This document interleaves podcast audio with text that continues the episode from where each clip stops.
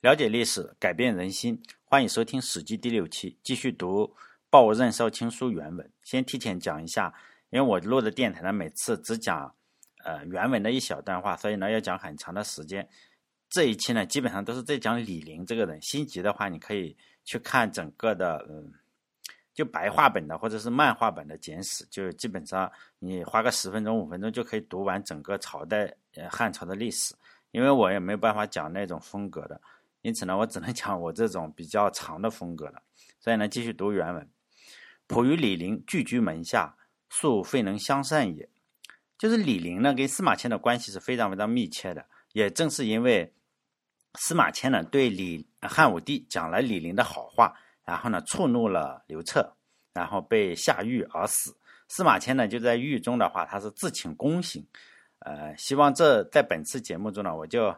讲清楚李陵啊，还有司马迁，还有汉武帝之间发生的事情，我们可以从中学到一点为人做事的一些道理。就先从汉武帝开始嘛，因为这个人是最重要的。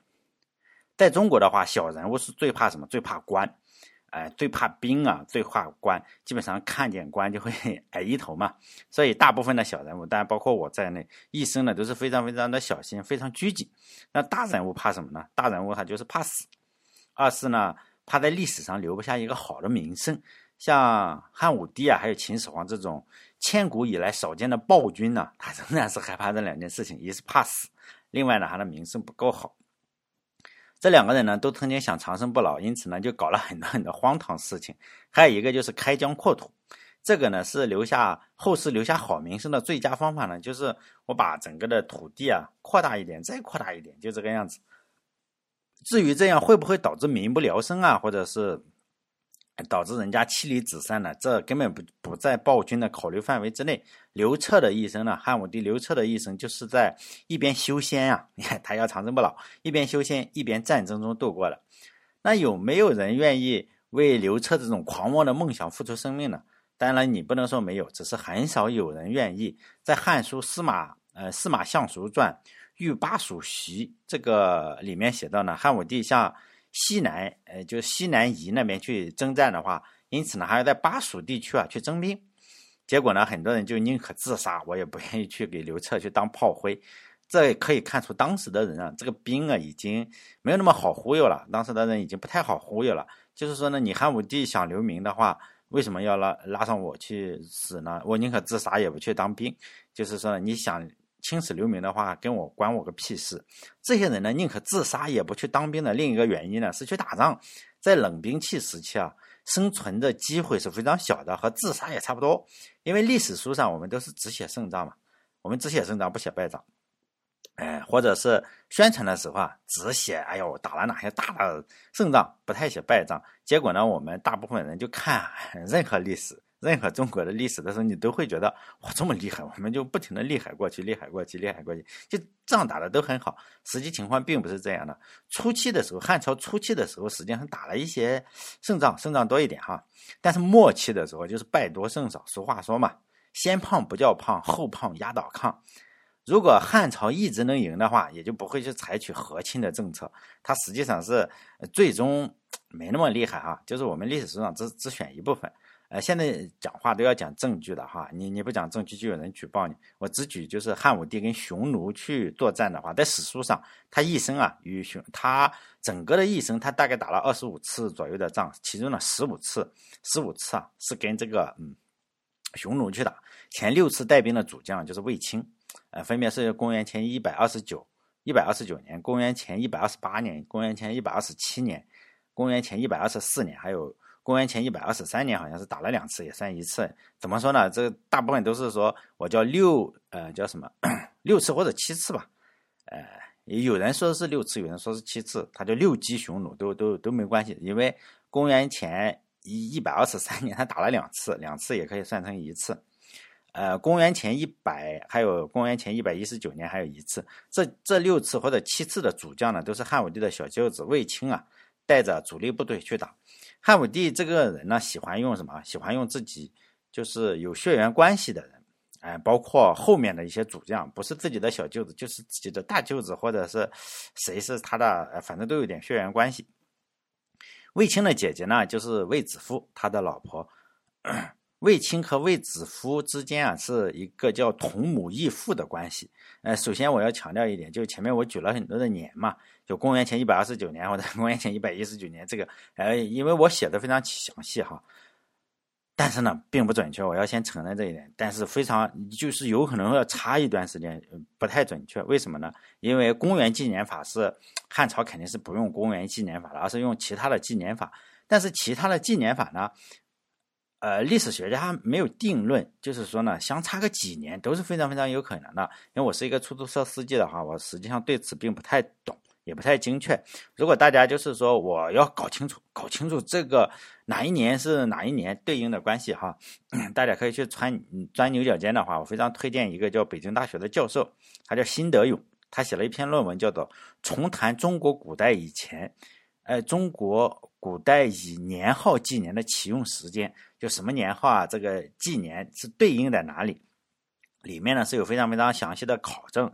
这篇论文呢，就他讲的那篇论文，他是讲的是西汉，西汉建立这个年号的，就是考证啊，记录这个历史，他考证的非常详细哈，有五万多字，我我花了很长的时间，我搞来读了一下。呃，我发现啊，发呃读完之后，我发现你实际上差个几年。差个五年，有的是两年，差差个几年，对我这种出租车司机吹牛的影响非常非常的小，因为差这个几年，后来我发现就是在坐车的话，呃，很多的乘客对这个汉朝、秦朝甚至唐朝，他们谁在前面谁在后面都搞不清楚，你差个几年根本没关系。呃，百分之八十的乘客认为唐呃唐朝是中国历史的开端，你问他中国第一个朝代谁，他就说唐朝，因为他就是记得唐宋元明清，哎，唐在最前面嘛。好像是中国一直只经历了这五个朝代，一路牛逼下来。呃，如果你是历史学家的话，还是要搞清楚，就是我前面讲的，呃，包括后面讲的，还是前面讲的，你就是要搞清楚啊，不要认为我说的是对的，因为每个历史学家，呃，他们的观点都不同，我讲的只是其中的一个。有些人认为，哎，这个不对，这个可能差两年啊，就是说他这个纪年法有的是追溯上去，怎么搞哎？你说，你说，还有就是说我虽然举了这个。北大的教授辛德勇写的这篇论文，那你说他有没有可能出错？他仍然是有一定的可能出错吧，但是他是名人，咱也不能说他是错的。但他显然比我还要懂很多啊，懂懂这一千倍嘛。所以呢，大家如果要找的话，还是搞这种哈。就我们我前面讲到了这个同同母异父，哎，什么叫同母异父？咱们都知道同父异母哈，就是一个爸爸，然后做不同的那个什么，但可能不太理解，哎，为什么？中国会有这个同同母异父这件事情呢？就卫青的妈妈，她是平阳侯家的一个妾。这个妾是什么？就是你可以认为她是小老婆，反正地位是比较低的，不是很高。但不比普通人还是要高，但是实际上不是特别的高，就比普通人要高很多，比老百姓肯定要高，但是比那种那种肯定要低。不管在古代还是什么时候吧，这个妾的地位就是说不是特别的高。在中国的古代还没有说是，哎呦，像现在这个女性平权，你一说女的不行，妈的，就就就有人骂你。那是没有，就是那时候的妾啊，她是可以随意的赏赐给朋友或者下属。哎，你朋友关系喝了酒很好，说哎呀，这这这给你，给你，给你搞几年，就这样子就赏赐过去了。这个女人呢，她有一个老公哈，她老公姓魏，我们只能知道这一些。她就她老公也知道这个事情，也好像没什么关系，因为可能不同嘛哈。估计那个时候，这个她老公也应该在平阳侯家做点什么东西，呃，做呃就是赚口饭吃嘛。这个女人呢，就和不同的男人生了好几个孩子，至少有三个女儿，两个儿子嘛。生了多少我不知道，都都应该她个这个人应该是长得很漂亮，因为基因嘛哈，基因非常好。后来的话，包括她生的这些孩子嘛，包括就是说受汉武帝宠爱的这个卫子夫，就是当了皇后。呃，还还当然也包括这个卫青啊，还有包括后来生了霍去病，霍去病大家也也许知道啊，霍去病的一个女儿叫卫少，这这三个女儿都非常厉害。这些人的妈妈，啊，就就是说他的女儿，就就是你说他们的爸爸是谁，这个是真不太好说。就是不不太清楚，但霍去病后来长了非常非常大之后，他知道他爸爸是谁，然后呢又给他爸爸买了很多地，还买了很多小老婆，所以非常孝敬霍去霍去病。他就卫青的爸爸是一个叫郑季的，呃，当然了，卫青生你生了之后，可能这个呃，可能过了个一两年，然后这个又要回去跟她的老公嘛，他就把这个孩子就是卫青嘛，就跟着他这个露水爸爸、露水夫妻哈、露水爸爸，然后混日子。显然，他的少年是比较苦的。嗯，反正历史上说这个卫青小时候是比较苦的，但是后来各种原因巧合吧，这个都在《汉书》跟《史记》上都交代很清楚。呃，我不能无限的扩展下去，以后可能再会讲讲到他的时候啊，卫青也就又经过他姐姐又怎么搞搞来搞去，就是卫青啊，确实得到了汉武帝的赏识。这个以后节目里咱们再说哈。在《史记》卷一百二十五中，就是叫《宁姓列传》第五十六，呃，第六十五，然后就这样写到，就晏曰：“立田不如逢年，善事不如遇合，故无虚言，非独女以色媚。”而仕宦亦有之。这句话翻译过来就是说呢，你天天啊，天天去努力的种地，不如呢碰上一个风调雨顺的好年头。你非常非常善于做官，是吧？你不如碰上一个好机会。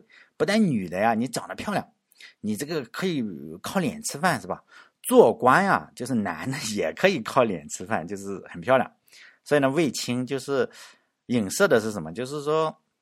汉武帝啊，很可能是不但睡了卫子夫，还睡了卫青。就古代的时候，这个事情是，呃，没关系的哈。就是人家，呃，那时候不叫搞同性恋。这个皇帝，皇帝经常有这方面爱好，就是哎，你男的也好好帅是吧？就然后就睡一下也没关系。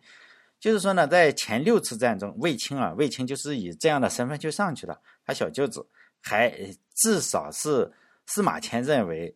哎，这个汉武帝跟卫青也有什么关系？前六次战争之中嘛，总体是主力部队是胜了嘛，像公孙敖啊或者公孙贺、李广这些被挤兑的偏将，并不是主力，主力肯定只有一个嘛，有个偏将也有，就是说非主力部队是吧？非主力部队也有失败了。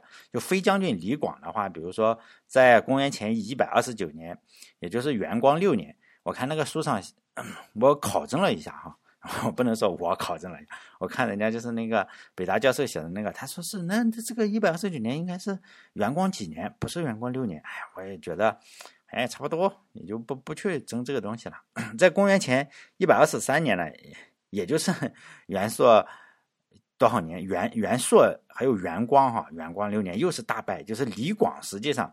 我们电视上，我们不管看大汉王朝还是很多的小说哈，写李广就是非常英勇的，非常壮烈。是最后怎么死的？就是我跟匈奴，呃，战死沙场的一个英雄。但现实中啊，实际上李广的后期实际上一直在打败仗。原因啊，也并不是他不能打，而是像卫青这些人肯定跟皇帝的关系更密切，所以呢，这些人一直排挤李广。呃，因此呢，李广实际上带的兵也不是很好，走的路啊，他们走的路可能。沼泽地你去走是吧？大路我来走，基本上就这样。最后呢，还是自杀身亡了。相信大家应该知道，就是唐朝的王勃写过嘛，《滕王阁序》里面有一句话叫做什么？“冯唐易老呀，李广难封。”李广当然是有一个梦想，就是我能封个侯。在大汉开国的时候啊，刘邦就跟众臣、众臣啊这些功臣们立下了一个叫白马之盟，就是说呢，你只有立下军功的人才可以封侯。但是他一直到他自杀也没有梦想成真。就汉武帝呢，他用人呢，他一直有一个就是亲戚嘛，用外外亲用亲戚。我们都知道汉朝这个最后也确实让他亡国了，然后王莽就是亲戚嘛。汉汉武帝一直有这个亲戚依赖症，就有血缘关系。就卫青之后还用霍去病。卫青是什么？呃，卫青是汉武帝的小舅子，霍去病呢是卫青的外甥，就是那个卫子夫，呃叫。卫少儿就是你看，就是他的还是有关系嘛，就是他的外甥是吧？也是也是汉武帝的叫什么？也是外甥嘛。他他老婆的妹妹的儿子嘛，也是外甥哈。就李广呢，就就就就这个样子。卫青呢，就挤兑李广嘛。就他的外甥，就是霍去病的话，当然是也对李广也是不客气的。霍去病后来也去打了三次，分别是公元前一百二十一年打了两次，公元前一百一十九年打了一次。只要大家呃看过这个呃讲汉武帝的电视啊，经常是渲染的一次战争，就是呃霍去病打的那一次。霍去病登上了就是匈奴的圣山嘛。叫狼居胥山，这一次是大胜啊，当然也是惨胜，以接近一比一的死亡吧，一比一的伤亡率赢得了胜利。李广呢，实际上就在这次战争啊之后自杀了。为什么呢？因为这次战争他们都参加了，就是卫青也参加了，霍去病也参加了，李广也参加了。就卫青啊，卫青是大将军，霍去病肯定低一点，他舅舅嘛，卫卫青是霍去病他舅舅，显然他也会向着他的他的霍去病一点，他知道了这个大单于，卫青知道了大单于的准确位置，比如说 GPS 知道了，就让李广啊走。不能走这条路，你你碰到阻力，你把大单于杀了，那我还混个屁。因此呢，他就让李广啊，你走东路去。那时候是没有 GPS 的，只有呃校尉。当时你这个校尉，比如说李广当时是走的是走的这条路上，可能会遇见这个大单于。他们这个校校校尉啊，就先去测绘嘛。我先去测绘，我知道这个路怎么走。结果到临出发的时候说，你不要走这条路，你走另外一条路。就我没有做测绘嘛。那条路本来就不是我走的，你现在让我走又没有 GPS，因此呢，李广就不愿意嘛，就和卫青产生了争执。卫青啊，就直接把李李广架空了，就把李广的部队啊马上并入的右军，就说你爱怎么怎么地，反正我是大将军，你要听我的。李广当然是也很郁闷，是吧？也就没有听从命令，也 又加上他没有没有校尉，就是没有去做这个地形侦察的人。为什么呢？你知道，我以前本来就不是走东路的，我侦查的时候肯定侦查西路，然后你让我突然去走东路，那就混个屁是吧？最后呢，这个没有 GPS，然后最后这个部队实际上是迷路了。打仗的打仗之前，人家 仗都打完了，他还没有走出去，他走迷路了嘛，又就没有没有办法和大部队去集合。但战争结束以后，他们打了一场，呃，就是狼狼居胥山，然后。战争结束以后啊，肯定要追追查这个李广的责任。李广的名气也大，资格也大，是上一辈人，是卫青的上一辈人。卫青，你你你说实在，你追追查一个老资格的，还是自己也是有点理亏嘛？因为你突然间给人家变了路。如果大家看过历史或者参加了工作，就知道，如果你要找茬的话，卫青肯定要找这个李广的茬。找茬的话，我们每个中国人都会啊。你即使你不会的话，你的领导也会。他如果想找你的茬，你你又有点小官职的话，他就他不会直接找你，他会找你身边的人，他会找你的副手，他会找你周围的同事搞你，就是让你身边的人写检查是吧？做检讨就不通过，像剥洋葱一样一层一层的，最后到达目标目标，基本上都是这样。中国人都会这一点哈，卫青呢 也会，卫青是中国人，然后就开始找这个李广周围的那些校尉的这个麻烦嘛，就是你做 GPS，你这就不停的找，反正呢他就是。每一招呢都是针对着李广，但是呢，我又不是，我又不专门的搞你，就是李广呢，显然不想让他周边的人受罪嘛。只有在《史记》卷一百零九《李将军列传》中啊，司马迁是这样写道：，就是李广他说了一句话，叫做“助校尉无罪，乃我自失道，吾今自上薄”。这句话的意思是，这些呃校尉啊，就是没有罪嘛，是我自己迷路了。我自己去把这件事情讲清楚，就是你不要找我手下的人的麻烦了，是吧？我我这啥还行不行？就这个意思。然后李广就到了大将军的地方，卫青的这个地方就停了下来，他就对随从说：“啊，我自从成年开始就跟匈奴打仗，至至至今呢，已经打了大小七十多仗嘛。今天我有幸跟大将军与这个单于打仗，大将军啊却让我走了另外一条迂回的路，给我改了路嘛，我就迷路了，这就是天意吧。”我李李广现在已经六十多岁了，终究是不能面对这些以笔为刀的官吏，就是刀笔吏是特别坏嘛。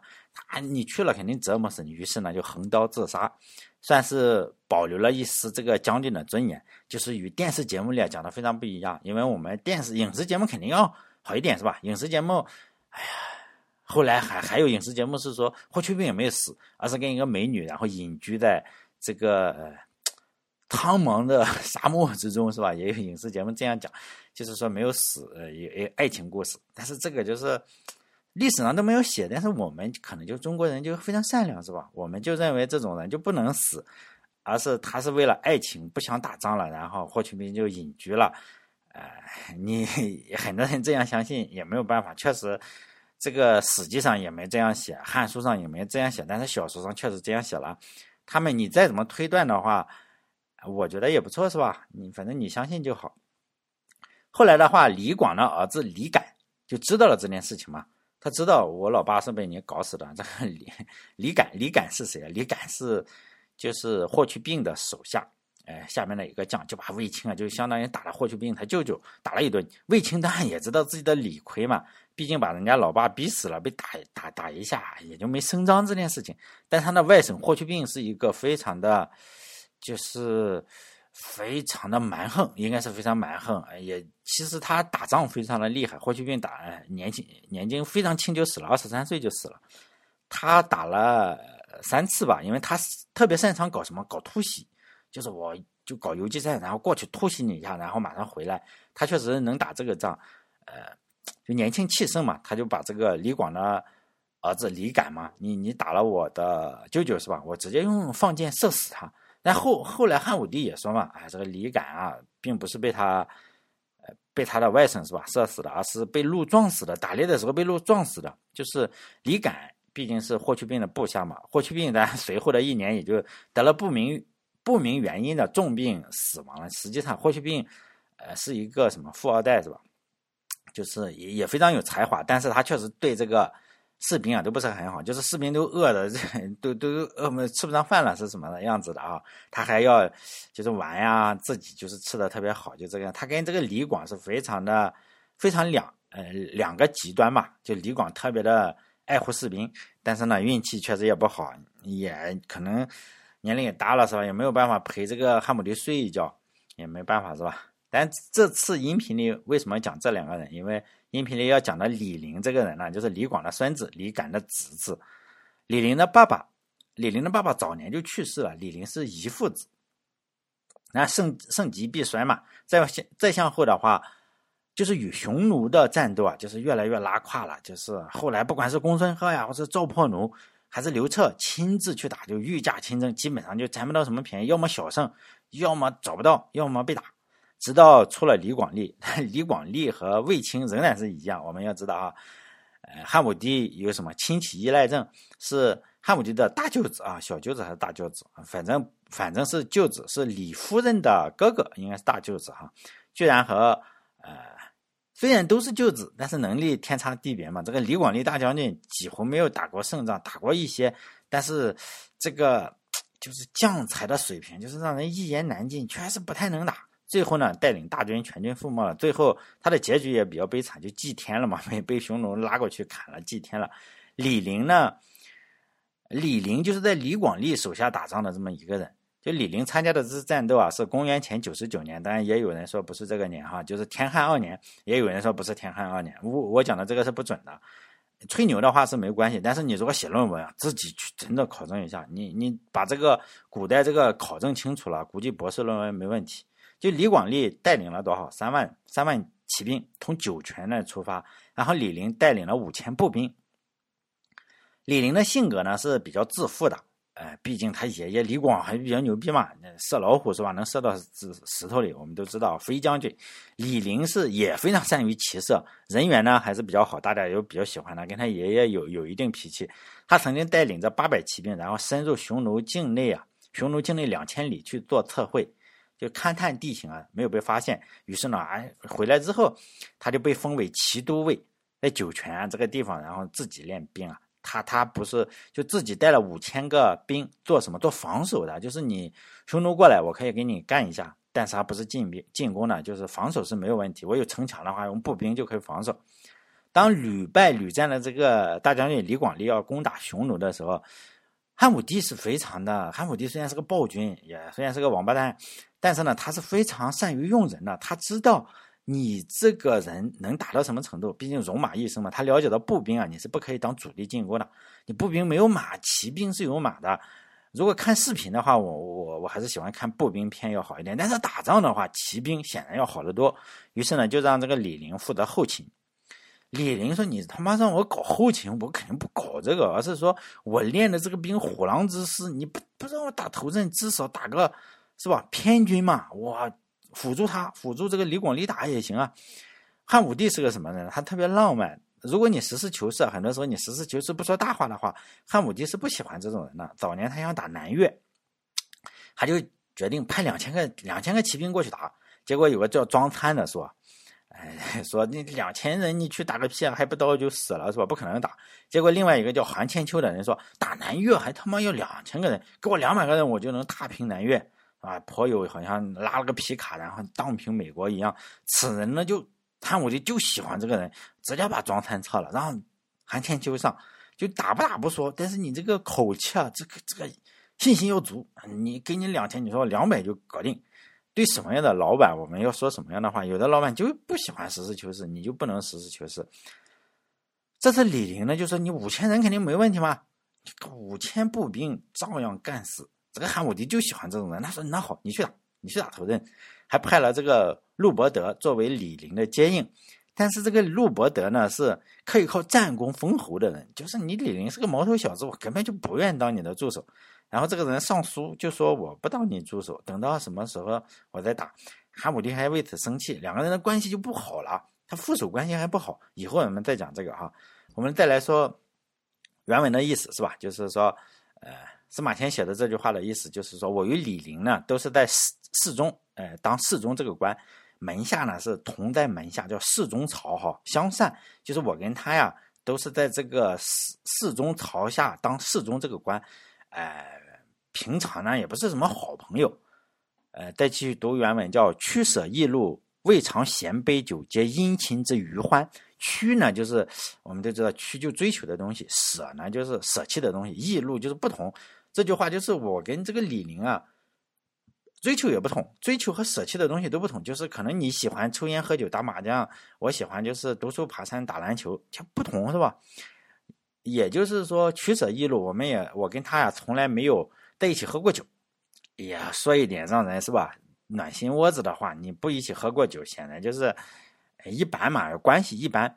呃，继续读原文，然仆观其为人，自守其事。这句话的意思啊，就是我观察他的处事为人，我就是我司马迁跟他同事是吧？我观察他的为人处事，他觉得呀，他就是一个自己能够守节操的奇特人士啊，奇人。但人都是社会性的动物嘛，就算不一起喝酒的话，司马迁也在观察李陵嘛。我当然李陵也会观察司马迁。每个我们社会中的人人啊，每个人都在观察人，你的一举一动都是可能被人观察到的。尤其是现在摄像头那么多，你没有人也能观察到你。就是人呢，在有人观察和没人观察的时候，怪不得就是有句成语叫“君子慎独”嘛。就你有人看你的时候和没人看你的时候，举动是有非常非常大的差别。就你有人的时候，你可能君子；你没有人观察你的时候，妈的小人，就是区别是非常大的。比如说，我做了一个电台，我会加一些听众，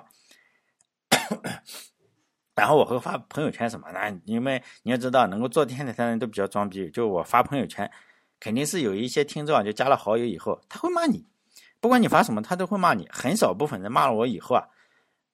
就当然并不是所有加我的都骂我，有一些确实会骂我，我我也会发个图，有时候会呃让大家笑一下，因为没有办法反击嘛，咱又不是警察。然后骂了之后啊，我就会也会点击他的朋友圈，我也知道他的微博呀，或者他的朋友圈，或者他的喜马拉雅动态，有时候嗯都是可以看到的，因为他在上面骂，你就会发现另外一个形象，他就是另外一个形象。他的朋友圈可能他爱猫、爱狗，还爱小动物，还还有可能是信仰佛教啊，信仰基督，还去做礼拜。但是他在整个私密场合，因为他去我的朋友圈里骂我，或者在哪里骂我呢？他就是特别的猛啊，说的脏话就是让你不堪入目。这就是以我的经验，就是大家要看一看，就是说你有没有看走眼的时候嘛？因 为显然司马迁看走眼了，就是说司马迁至少他在看汉武帝和李陵这两个人，就是暗中观察人家的时候，他至少把其中的一个人看走眼，否则的话他不会这么惨。大家也要从中学到经验。在中国，你看错人、跟错队、站错队啊，很多地方你这个职业生涯就结束了，就真的是结束了。你你办公室政治，你占了错误的那一方是吧？很多地方是要要命的。所以呢，呃，观其为人，非常的哈，你你不要把一个不是歧视，像司马迁认为自守其事，但李陵是歧视啊。但呃，司马迁继续说他观察的这个结果哈，继续读原文叫“事亲孝，与事信，临财廉，取与义，分别有让，恭俭下人，常思奋不顾身，以寻国家之计。”这句话的意思还是以司马迁的角度去观察李陵的结果。他认为啊，李陵是孝敬父母，对父母非常好。当然了，李陵是没有爸爸的哈，他应该孝敬他妈妈。他妈妈有没有改嫁啊？不知道，也许有哈，这个我没考证。还有就是与事信，就是与人讲信用嘛，就不说大话。还有就是临财脸，就是看到红包啊，就像我们微信里发红包他不抢，人家不抢，光发不抢，他不像我们呀，一秒钟抢，而是等一等或者等一等，等一等再抢，比较有义气。还有就是懂得长幼的分别，就是分别有让，哎，你这个，哎，尊老爱幼啊，或者谦谦让有礼。还有就是恭俭下人，就比较谦虚嘛，下人的意思，并就不如人，就是我很谦虚，我不不认为我可以做你的老师，并不是我是下人哈，就是是吧？礼礼贤下人，就是说我我非常的讲这个呃礼貌，哎，就司马迁认为他非常讲礼貌，恭俭下人对中国人特别难，尤其中国的男人特别难做到，这个几乎没有人可以做到。嗯，就中国的男人有有一个说一个吧，一一多半都是行走的教科书啊。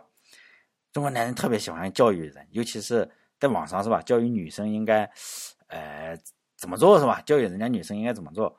哎，包括比如说劝小姐呢，他就去劝人家从良，看到良家呢，还想拉人家下水，就这么个形象，爹味非常足。当然了，也有极少部分的男生就教育完了女生，还觉得不过瘾，因为发挥的不够嘛，他还要教育男的。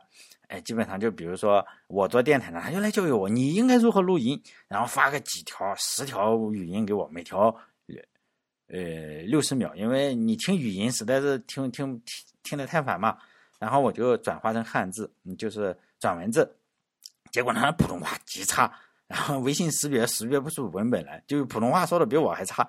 司马司马光跟司马迁的还《资治通鉴》给我讲半天，司马光跟司马迁他也分不清楚，然后就来教育我如何做电台，非常有自信。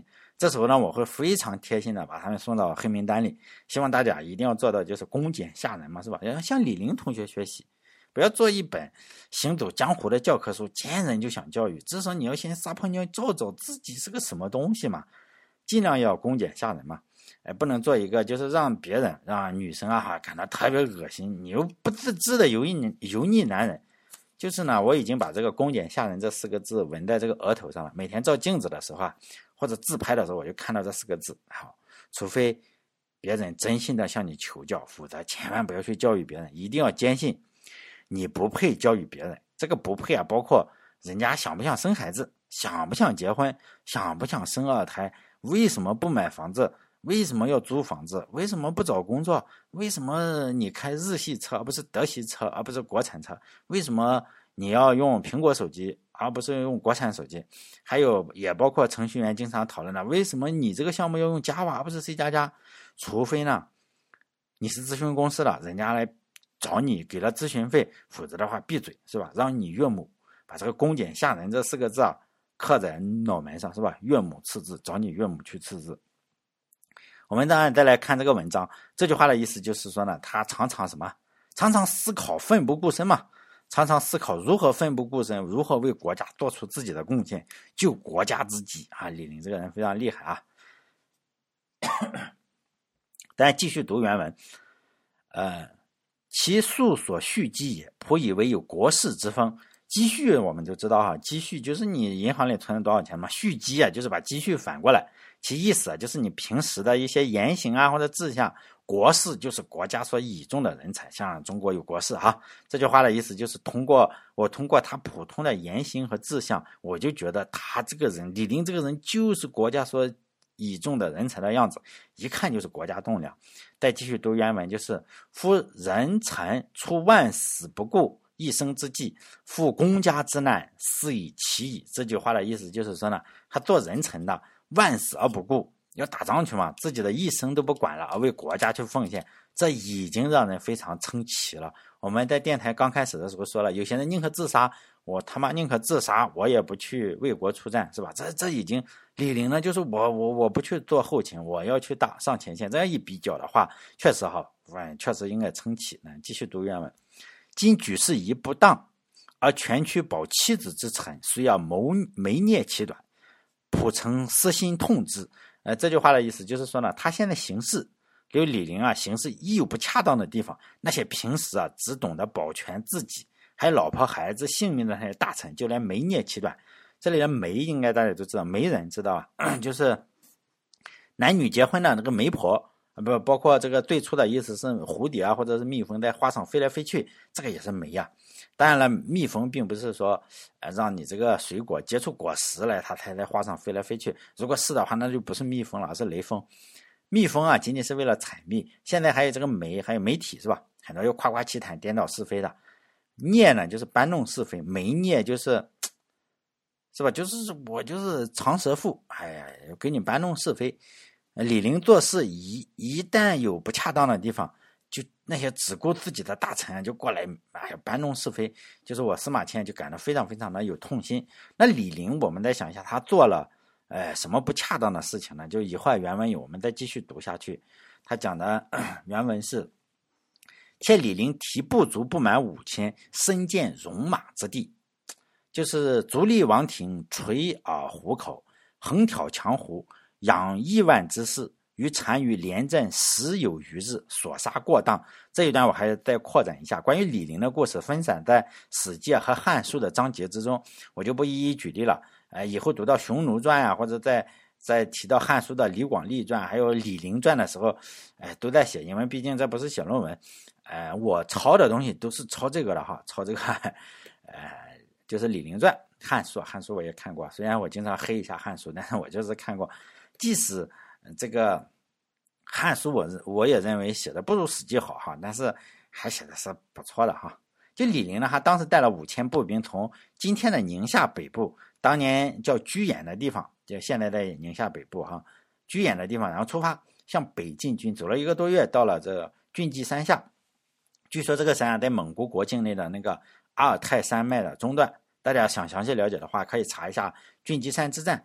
呃，我也查过哈，在网上来看，写的比我多的都是瞎编的。呃，如果不是瞎编的话，肯定不如我写的详细。为什么呢？因为我都是从《史记》和《汉书》上抄的。这两本书写了就这么多，我也写这么多，不添油加醋。包括你如果看到哇，谁有隐居，又有个女的，又有个什么，那那都瞎瞎瞎搞瞎扯。呃，还有就是李广利很帅，又又在大大漠上又怎么样子？那个就是小说哈，给你整出个爱情故事来，那个就小说。但我小说也挺好，像《三国演义》也是小说，但是呢，呃，就是刻画了另外一些嘛。但故事写的是好，但它不是历史事实。你说《史记》写的是不是历史事实？也不一定是吧。那李陵就走到了这个山下，就安营扎寨嘛，就把地形图画了一下，画了一下，然后就让部下有一个部下，他的名字叫什么？陈部乐。等会儿我们还还讲这个人，他就回去了，说你报告一下武帝，我们到这里了，是吧？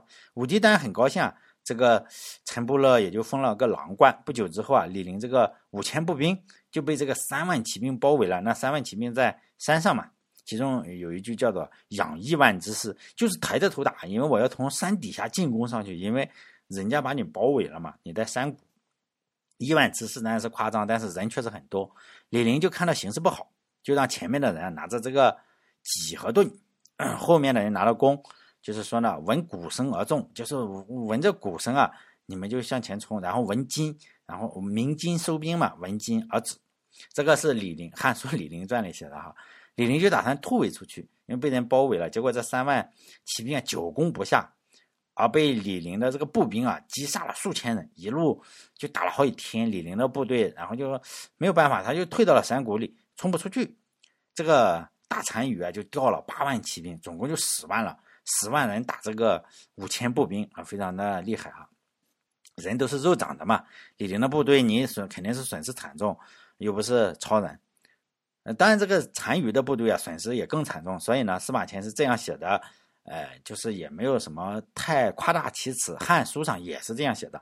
这句话的意思就是说呢，李陵只带了不满五千的步兵，深入到敌人的军事要地，到达了单于王庭所在之处，把自己啊当做是虎口的诱饵，因为哈垂耳于虎口嘛，向强大的匈奴四面进攻，仰着头与亿万，呃，与亿万敌人战斗，与单于连续作战了十余天。所杀的人数啊，实际上已经远远超过了自己军队的数量。他杀五千就赚了嘛，杀五五千步兵，杀五千骑兵就大赚了。但是他杀的特别的厉害。当然，我们再继续读全文：鲁救死扶伤不及，斩求之军常贤震恐。不应该叫斩求之军长贤正部，呃，就是应该是这样哈。我那个读错了。乃西征其左右贤王，而引而引弓之居引弓之人，一国共攻而为之，转斗千里，失道尽穷，救兵不至，士卒死伤如织。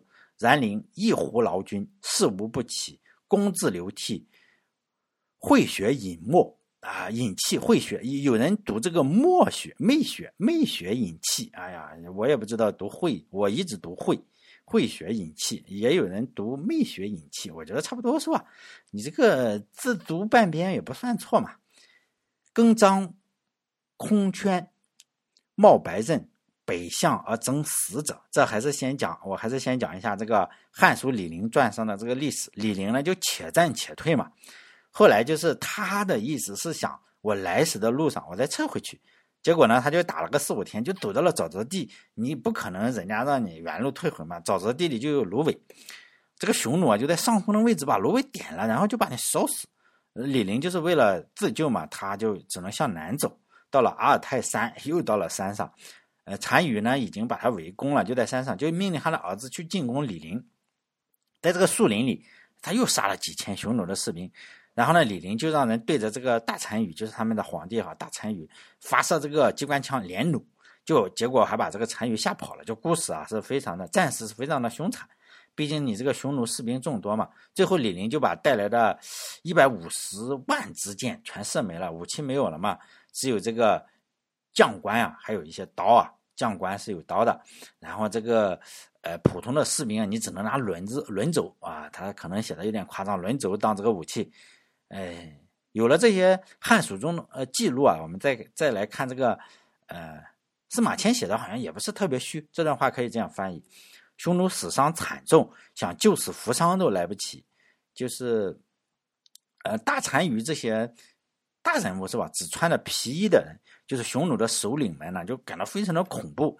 于是呢，就把全国的力量征集起来，能拉弓的人，就是说一起用上，用呃。用一国的力量来进攻李陵，转转打了近千里路，最后呢箭也射没了，道路也走投无路了，救兵也没有来，死伤惨重。但是呢，李陵只要一站起来一呼应，士兵啊就没有不起来的，他们就流着眼泪，脸上都是血，一个个一个的强忍着悲伤，拉开空的弓。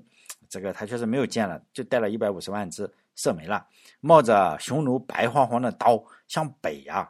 拼死杀敌，因为他要退嘛，他要退向北杀敌，就说明士气还是有的。因为他向南撤退，你如果向南杀敌的话，显然就跑想跑嘛。向北杀敌，说明我还是想向北去推。大家有没有发现一个问题啊？这个，哎，一直在讲这个李陵是吧？那汉武帝刘彻的大舅哥这个李广利去哪了？他呢，他也带领了三万大大汉的这个精锐部队，他带的是骑兵啊，就是有马的骑兵也在打。这个三万还打的是，呃，非主力部队哈，参与的非主力部队。结果呢，三万被人干掉两万，还是非主力部队。这也就是李广利牛逼之处，他几乎不能打胜仗。这个人确实厉害，他几乎不能打胜仗，基本上就打平手或者失败。队友呢也不能指望他帮忙，就对手呢也不把他当根葱。两千年，哎，两千年以后啊，有一个国家就意大利啊，这一点上特别像李广利，肯定是学隔空学了李广利这个技术。在二战时候，意大利你说他不能打吧，他又特别能整，哎，挑一下法国又挑一下，惹事也挺能。但是呢，你打的话，他确实也打不好。这个李广利吧，他打过一次比较牛逼的战争，是汉武帝听说有个叫大宛国的有好马，汗血宝马是吧？就想搞一些过来嘛，结果人家不白送，不不不给，他就说呢，你不给我就去抢，是不是？去的人就是李广利，启程的时候叫太初元年，也就公元前一百零四年哈。带了十万兵，外加蜀国的六千骑兵，就十万零六千啊，还可以了哈。回来的时候一万，就是 损失了百分之九十。结果搞回来了三千匹马，这也是大胜啊！因为皇帝想要的是马嘛，汗血宝马，你马回来了，人是韭菜嘛，你死多死少没关系。李广利呢，就带领李陵这次啊，他是带领李陵的远征匈奴，李陵杀了一万，死了五千，就是因为他最后逃回来了四百，就五千减四百哈。呃，四千六是吧？死了四千六。李广利杀了一万，自己死了两万。李广利，你要知道，李陵打的是匈奴单于的嫡系部队，李广利打的是非嫡系部队，还是骑兵打骑兵，战斗力可不是相差一点半点。也就是说，李广利这个水平确实一一言难尽。比如说，嗯，再讲一下他打了另外的战争，看一下这个大将军多牛逼。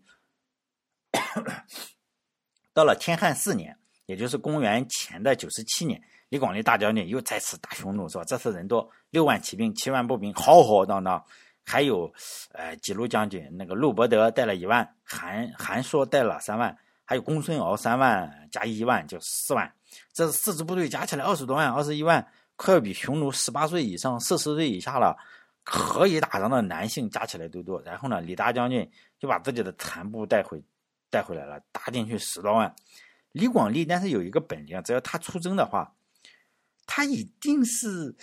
有几个将军啊，就是说人怕比较嘛，比他打的还惨。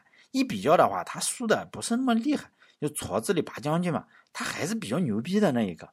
就是一搞就是虽败犹荣，基本上就这样。一百一搞虽败犹荣。比如说又过了七年，屡屡败屡战的这个李广利大将军，再次于公元前九十年去打匈奴。这次主将是三个啊，去了三个，他是主将，呃，带了七万骑兵。商丘成呢带了三万，马通带了个四万，你这样一加起来，这三个哥们还不少了，是吧？十四万人，哥三个就一个比一个惨。李广利大将军这次运气彻底用完了，带去的七万骑兵全部报销，自己也搭进去了，就人生也就走到了终点。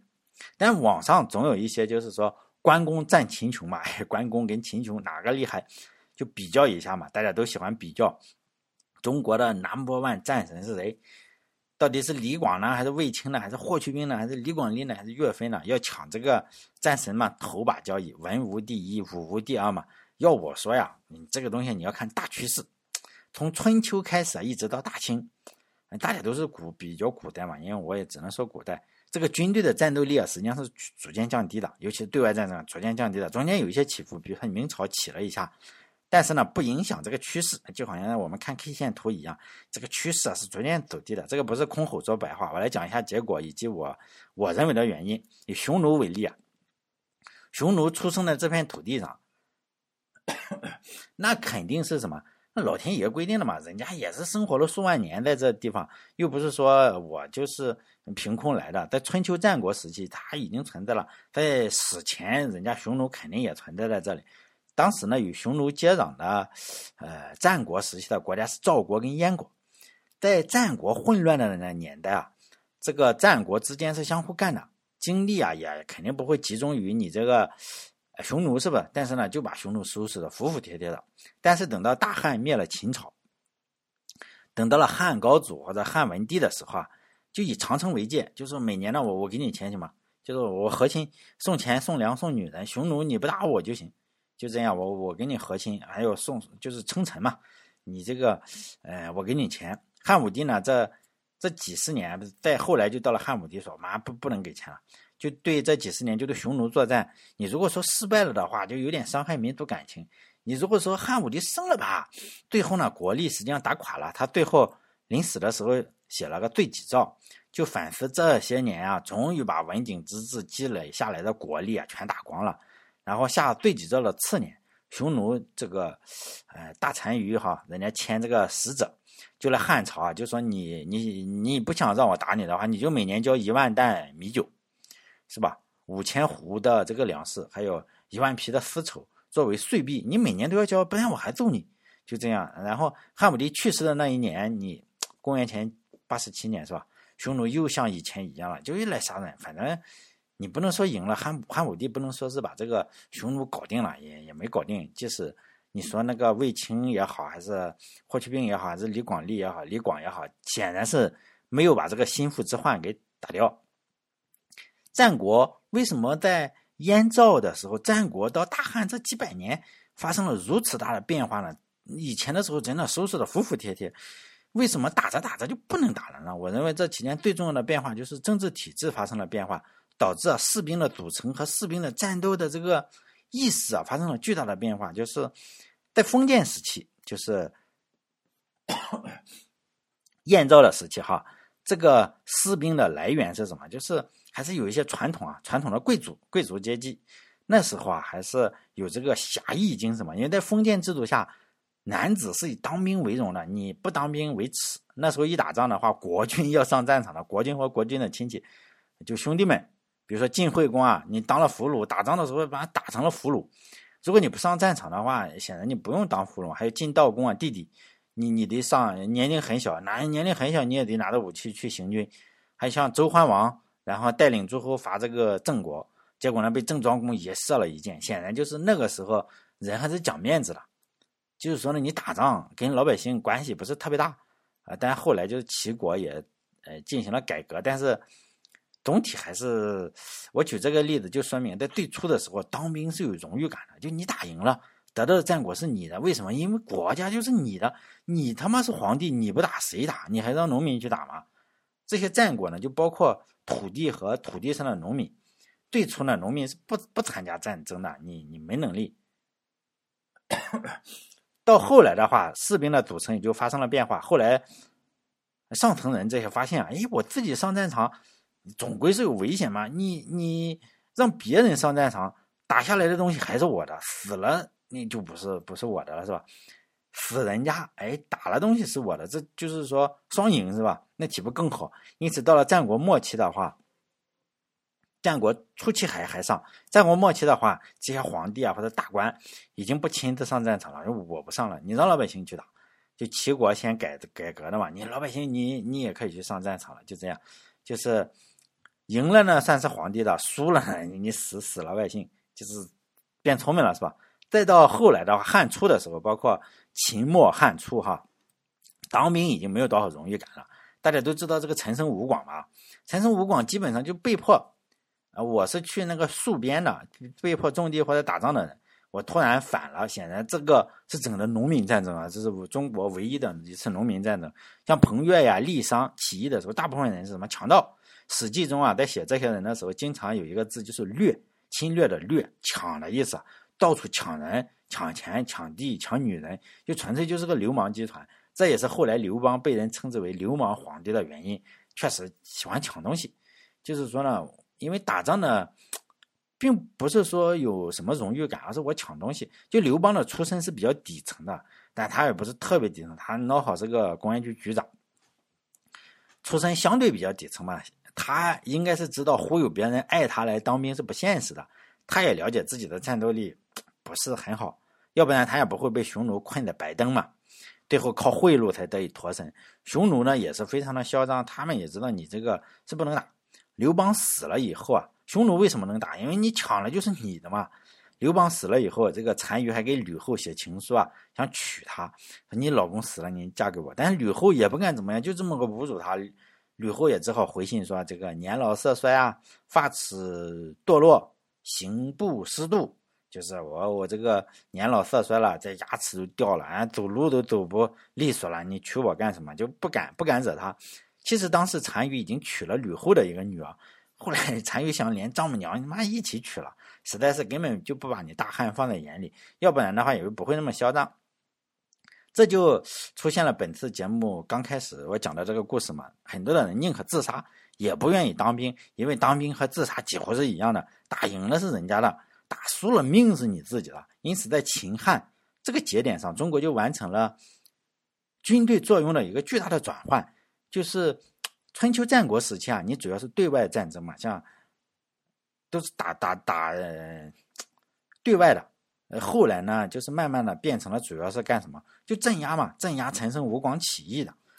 呃，逐渐就完成了这个转换。就一句话来说，就是说春秋时期的军队啊，还是有贵族，哎，贵族贵族出来打，为贵族征伐国外。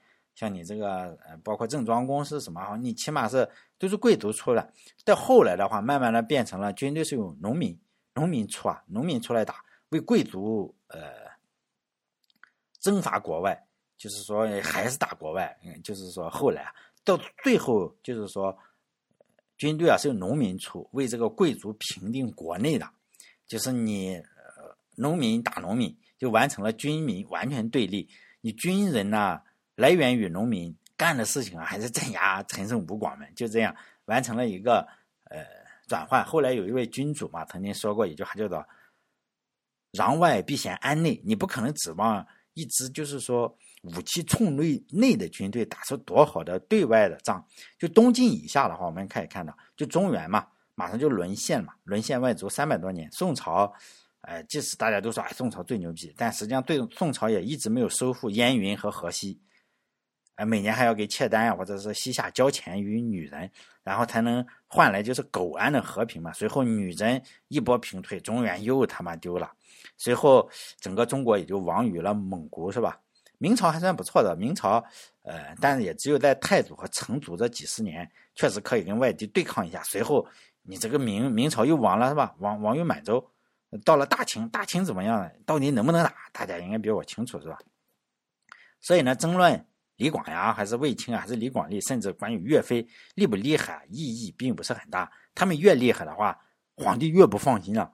为什么？你打得不好，皇帝还放心；你打得好，皇帝更不放心。为什么啊？你看看岳飞，在当时的情况下，如果岳飞啊，你让李广利打得好的，汉武帝就心想：妈，最后那一仗就是李广利都已经参与，李广利家人都被抓起来了，他还在外面打。就是说，你打得越好。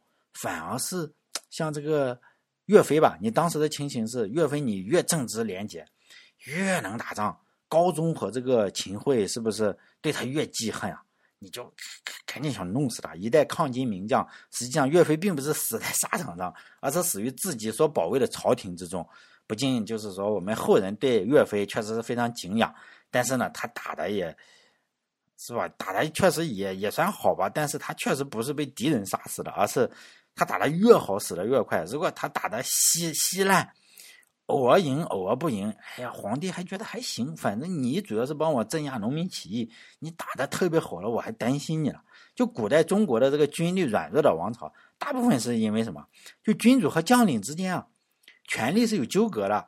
就是军内这个将官和普通这边，呃，普通士兵之间的利益啊，我克扣你的军粮呀，我欺压你啊，我因为我欺压你，比如说我有士兵的话，我我就不给你做衣服呀，然后我就可以赚点钱嘛。就是将官和普通士兵有有有有这个矛盾，然后君主呢和就是岳飞是吧？岳飞跟这个高宗有矛盾，就这样，然后很难想象你就是君主这样，一旦是大家出现矛盾。你这个君主长期就怕功高震主，然后你防范整个将领，将领长期的就是怕你有恶心。不过确实啊，你一旦成功了，就是有恶心。后来我们都知道宋朝怎么来的嘛？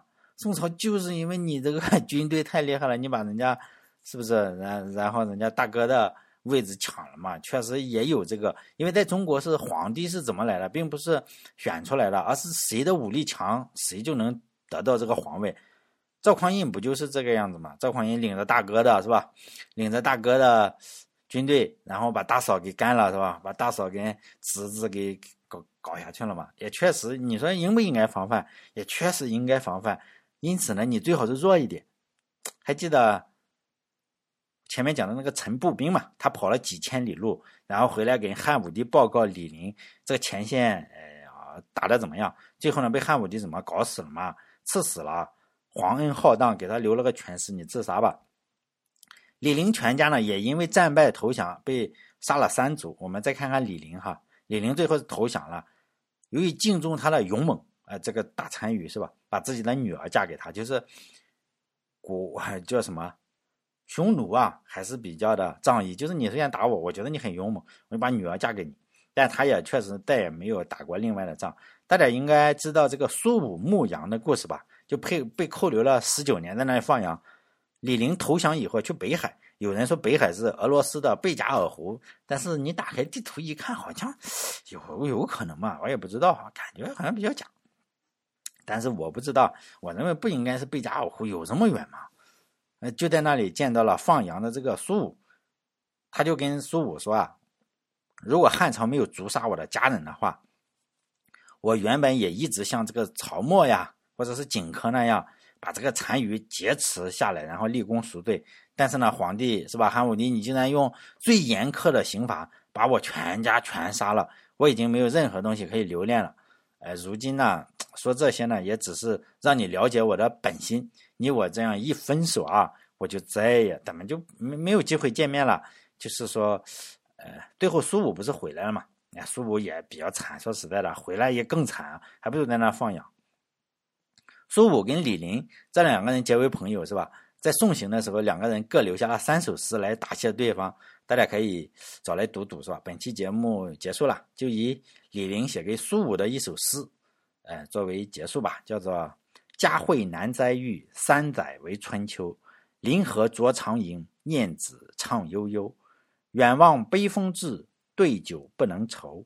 行人怀往路，何以为我愁？独有迎商酒，与子结仇谋。”最后呢，我这个节目是呃放在网上，呃，你如果想自己下载的话，你就到留言洞点 com 上，那里有一个可以把整个音频下载下来的嗯软件嘛。因为你放在 普通的网上经常被删，不知道因为你说了什么话就被人投诉下架了，所以呢，你可以那样去下载下来。下载的话，比如说我如果要删了，实际上我删不掉。那个软件牛逼之处就在于这个，就是我只要发上去，我再删了，我也删不掉了。很好，好，再见。